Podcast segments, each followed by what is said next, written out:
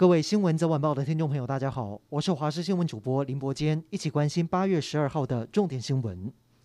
高雄桃园区明巴克路桥遭洪水冲断，让三个部落成为孤岛。而桃园区代表谢宜珍昨天前往部落勘灾，没想到在回程的途中遇上暴雨，在桥边跌落泥流中被大水冲走，至今仍然下落不明。搜救单位出动机具空拍搜索，希望能够尽快找到人。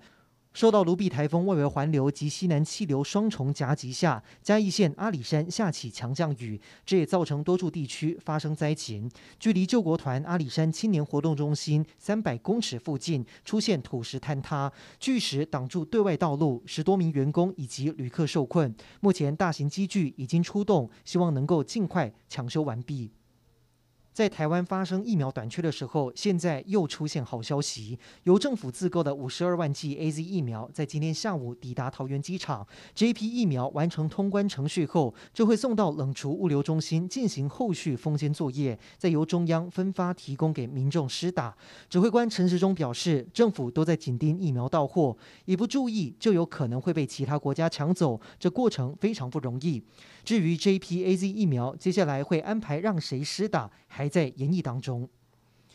虽然今天国内确诊人数又回到个位数，但是新增的四例本土确诊个案当中都在双北，而且有两例感染源不明，这也显示双北疫情还不能松懈。指挥中心今天虽然宣布住宿型的长照机构开放探视，但是双北还得再观察，目前无法开放。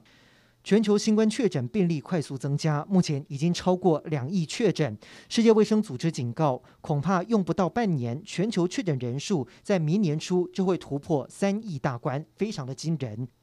我国近期跟立陶宛关系非常好，似乎也引来中国不满。根据空军司令部掌握，今天总计有六架次的共机扰台，也是六月十七号近两个月以来最多的一次。根据国防部所公布的资料，闯入我国防空识别区的共机包含一架次的运八远干机、一架次的运八电侦机，还有四架次的歼十六机，一共六架次的共机扰台。面对攻击入侵，我国空军则是派遣空中巡逻兵力应对，并且用广播驱离攻击。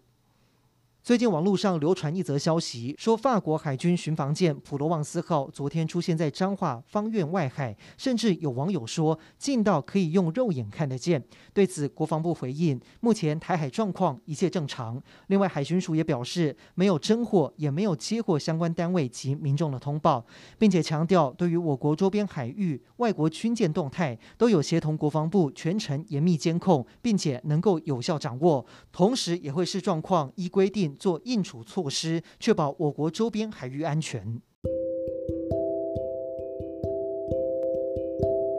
以上就是这一节的新闻内容，感谢您的收听，我们再会。